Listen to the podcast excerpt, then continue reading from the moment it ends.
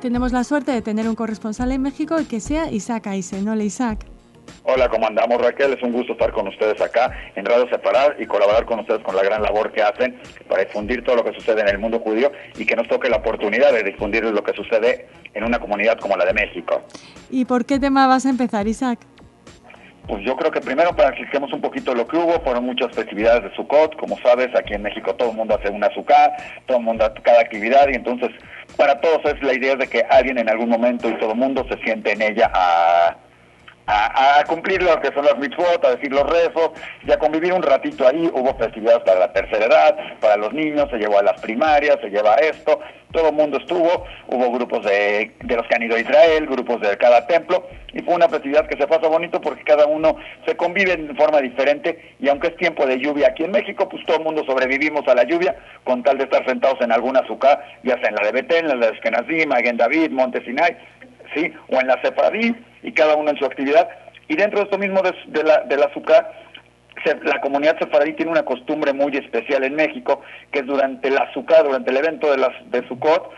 se premia o se da un reconocimiento a los ascanim, a los que trabajan por la comunidad. Este año le tocó a cuatro personas, dos de ellas post, eh, póstumo, ¿sí? Dos señores que dieron mucho por la comunidad y dos que trabajan como Jaime Sevilla y Zarfati, que trabajan dentro de la comunidad y que aportan, como tú sabes, todo el trabajo es voluntario normalmente dentro de los Ascani y cada uno aporta mucho y entonces la comunidad de Paradí hace este evento para reconocerlos dentro de Sukkot. Como siempre, actividades muy variadas y, celebrando a tope, como nos cuentas, eh, eh. Mm, después de, de Sukkot, eh, creo que nos vas a hablar un poco de, las visitas y de los temas que se han tratado que son de interés en estos días para las comunidades judías mexicanas. Empezando con que pues, varias comunidades em, cambian de presidentes estos días, se, llevan elecciones. Ayer hubo en la comunidad de en próximos días habrá en la comunidad sefaradí. No hay muchas planillas en cada una de las instituciones, pero igual se tiene que llevar a cabo la votación y que la gente decida quién va a estar al frente de cada una de estas instituciones. Ayer ya fue la de la comunidad Ashkenazi, al rato ya tendremos la información de eh, Mauricio, que es el que quedó como nuevo presidente del Ejecutivo de la, de la Comunidad de México, y de la Comunidad Separadí será en próximos días las próximas elecciones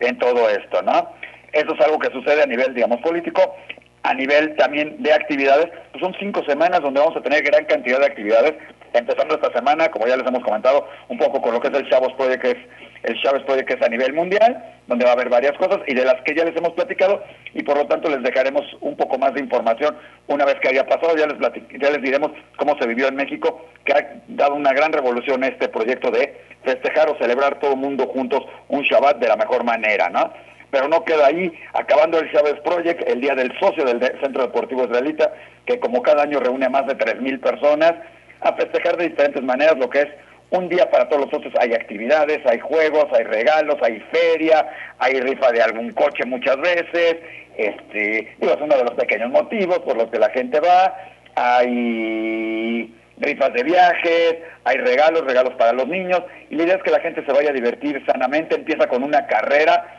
a las 7 de la mañana, atravesando por ahí un campo militar que está cerquita del centro deportivo, y después lo que es este toda la festividad dentro del centro de, dentro del CDI. ¿sí? Una gran actividad que empezó hace años y que cada año toma más fuerza y más participación de la gente, porque realmente es un día muy agradable, ¿no? Siguiendo con eso, pues tenemos la siguiente semana, tenemos lo que es Limud, también un evento a nivel internacional. Normalmente no en todos en la misma fecha. Limud es estudio, y como este año este, se llevará a cabo en la Universidad Hebraica con temas muy interesantes. Se quitó un poco lo que eran, digamos, temas tipo publicitarios o explicativos de las instituciones para meter un poco más de temas de estudio, desde antisemitismo, judaísmo, cómo se vive, qué se vive, eh, la alajá, la no alajá, qué, cuáles son las diferencias entre diferentes tipos de judaísmos y tipo todo esto. No es un estudio religioso, todo lo contrario, la idea es de que sea este, para todos y de, todos un poquito, desde pláticas como la del año pasado, donde nos tocó hablar con un rabino sobre si los rabinos ven internet o no ven internet, o si existe un, una, un judaísmo sin religión. Fue una plática muy interesante, por ahí está el video, un rabino que vino de Israel a decirnos que el judaísmo no es religión o no tiene nada que ver con religión que, combinemos mucho, no todo es religión, pero este rabino dijo, es judaísmo y ni siquiera hay que seguir la Torah, sino hay que seguir los ciertos preceptos. Son de las cosas así curiosas que se dan en Limud y que puedes oír mucho de las eh, actividades anteriores, de los años anteriores, en diariojudío.com y lógicamente este año les tendremos también a los que no pueden asistir este un resumen o de las mejores pláticas y, y, de cada uno de los puntos que se toquen para que nadie se lo pierda y pueda estar ahí presente. Es el domingo 2 de noviembre, justamente, y digo, va a haber actividades todo el día. Hay también una parte para niños chiquitos donde, aparte de darles o platiquitas, hay juegos, hay educación, hay... El chiste es pasar un domingo diferente familiar, ¿sí? Este siguiendo con todo este tipo de actividades, no podemos dejar que está el Festival de Cine de Iris, que ya les habían platicado. Ayer se pasó la última película, la última película que se hizo en Polonia antes de la guerra, en Iris, con gran éxito. Y ya que habló de Iris, también ayer se presentó el libro de Manuel Teifel, que es un gran promotor del Iris, pero también del Templo de Álamos y más importante, es uno de los cronistas gráficos de la comunidad, tal vez en su tiempo el único cronista gráfico con una gran información en fotografía de todo lo que ha sido la vida de la comunidad. Un gran intelectual como José Gordon, que estuvo ayer por ahí, dijo que él ha sido el encargado de sacar el selfie comunitario y nosotros le agregamos que es el selfie del espejo comunitario, ¿sí? donde pues, él refleja todo lo que ha sucedido en la comunidad, una historia viva de actividades de todo y como se dijo ayer, no podemos olvidar, porque el olvidar nos mataría, y tenemos que recordar todo lo que ha sido esta comunidad desde sus inicios en el centro, llegando por Veracruz, y todo esto lo refleja en una exposición Manuel Taife y en su libro, que pueden encontrar toda la información también en Diario Judío. Ayer fue su presentación dentro de todo este eh, marabunta de eventos. La verdad que sobre el tema de Irish y de actividades, pues no podemos dejar pasar que viene nuevamente el teatro eh, de Varsovia, que como sabemos, gran parte de la gente que participa no es judía, pero son amantes del Yiddish. En un lugar como Varsovia, que en algún momento dado tuvo que este, buscar el exterminio judaico y el exterminio de la, de la cultura judía, hoy un grupo de gente judía y no judía hacen un, un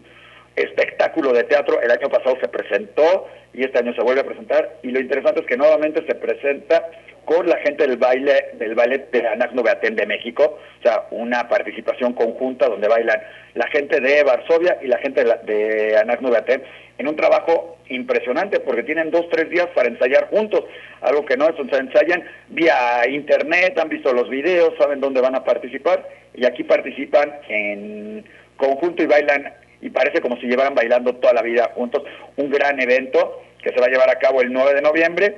esta vez no en el Teatro de la Ciudad, sino en un teatro un poco más cercano a la comunidad, como el Julio Castillo, y pues donde está invitado todo el mundo, no es un evento solo para la comunidad, y hay que aprovecharlo porque se presentan una única vez en México, y además es un evento, un espectáculo, como te digo, que solo lo puedes ver una vez porque el resto de las veces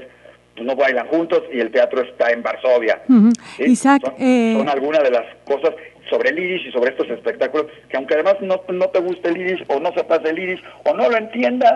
lo tienes que ir a ver, porque además tiene traducción simultánea en letreritos. Todo lo que se canta, se dice y todo, tiene traducción simultánea, así que no hay ni pretexto para ir a admirar este espectáculo, ¿no? Pues eh, recibiste en México esta eh, visita teatral tan, tan, tan interesante y tan emocionante en, el empeño de mucha gente de, de seguir manteniendo vivo el IDIS y la cultura de la que, de la que se nutre, eh, pero también recibís visitas, como siempre nos cuentas, en, en, este espacio desde Israel. En este caso, una muy interesante que nos habla de recursos renovables, si no me equivoco. Exactamente, la Universidad de, la Universidad de Tel Aviv, los amigos de la Universidad de Tel Aviv, nos trajeron junto con Keren Cayenet, que tuvieron ayer una plática y van a tener otras más acá, a un experto o al director de la, del área de recursos renovables,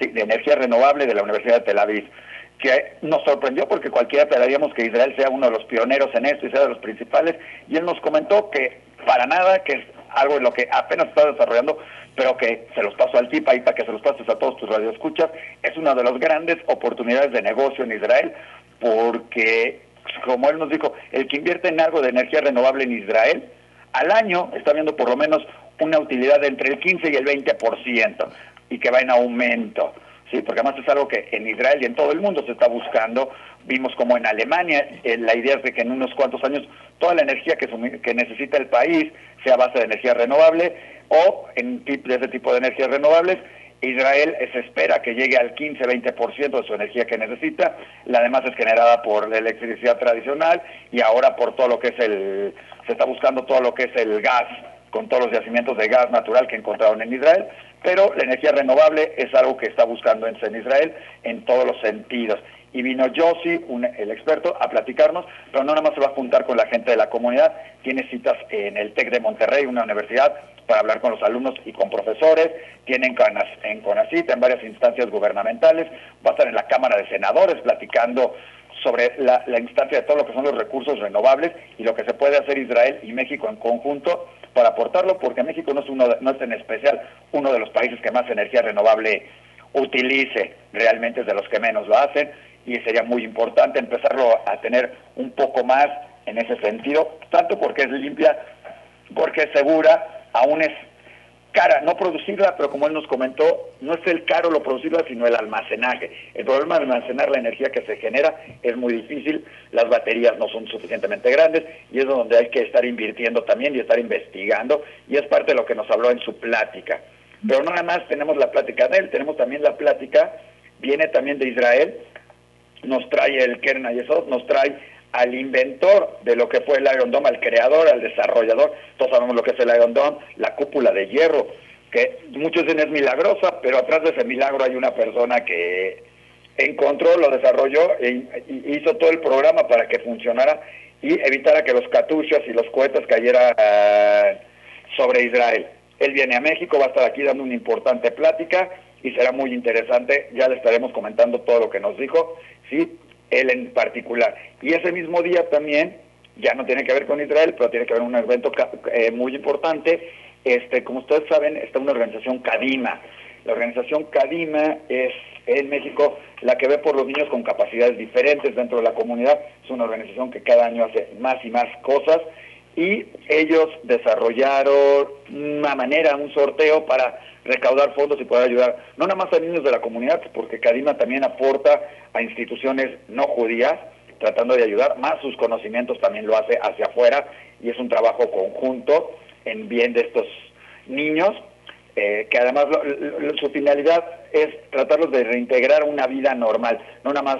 atenderlos, sino tratarles de dar las herramientas para integrarlos en una vida normal. Y casos como el de ellos, de éxito de ellos, tenemos muchos con mucha gente que conocemos que trabajaban en escuelas, que trabajaban en empresas, que trabajaban en todo esto y hoy en día tienen una vida de lo más normal, se han casado, hace poco tuvieron una boda y tuvieron varias cosas más y esa es la labor de Cadima y para eso hacen un evento muy especial, este, donde además uno de los conductores es Ilan Arditi, curiosamente Ilan es conocido más en Argentina también porque tiene un programa de radio que ha sido galardonado en Argentina,